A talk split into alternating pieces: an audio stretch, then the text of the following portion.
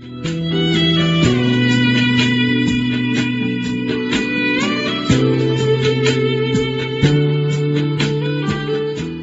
友们，大家好！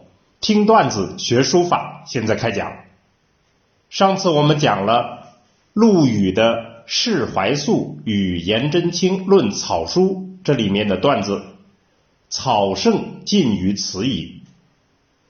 今天我们要讲这篇文章里另一个段子，何如屋漏痕？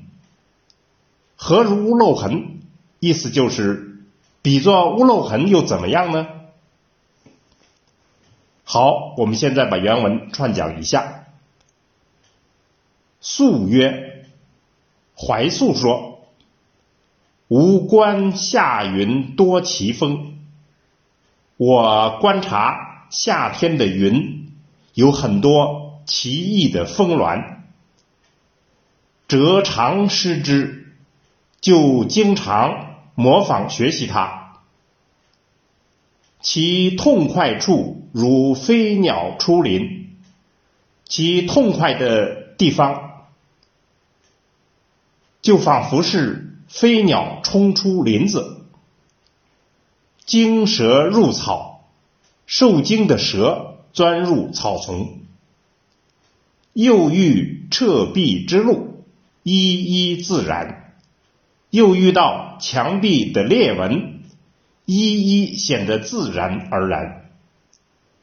真卿曰：“颜真卿说，何如屋漏痕？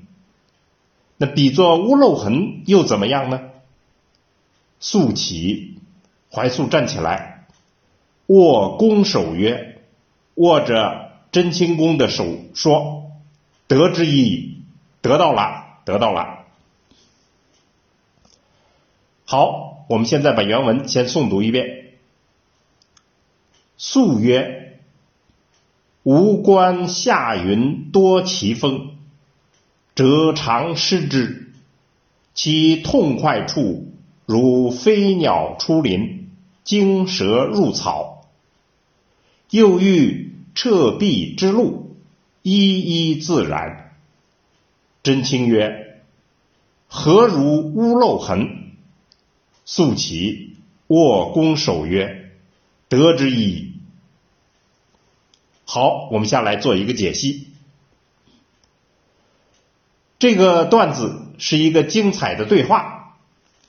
怀素在这里大讲他草书笔法的感悟，连续列出了四个意象：夏云奇峰、飞鸟出林、惊蛇入草。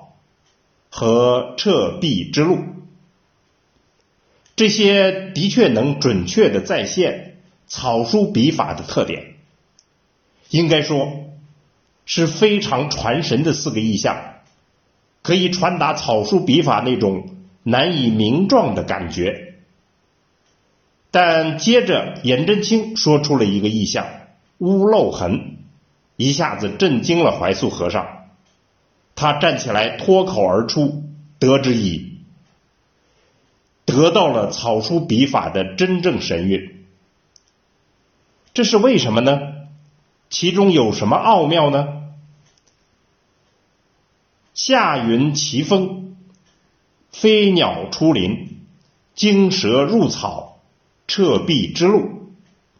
每一种意象都有丰富生动的内涵。可以激发人的妙悟，但是简单的概括这四种意象的主要指向，无非就是奇诡、迅疾、弯曲和自然。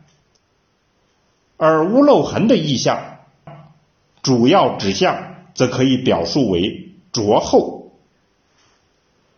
为什么拙厚就更胜一筹呢？这与中国传统文化的审美个性有关。我们老祖先博大精深的审美思想个性，体现在大家熟知的主流思想中。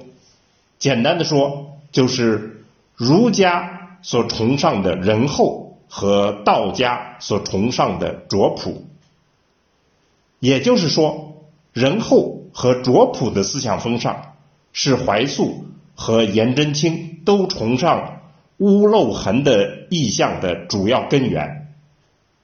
所以，我们今天段子的结论就是：无论古人还是今人，无论从自然意象，还是逻辑推理，还是经验传承等等各种角度认识和学习笔法。都必须明白，其根源在于文化。明白了这一点，我们学习书法就更加清晰和主动了。好，关于这个话题，我们就讲到这儿。听段子学书法，我们下次再见。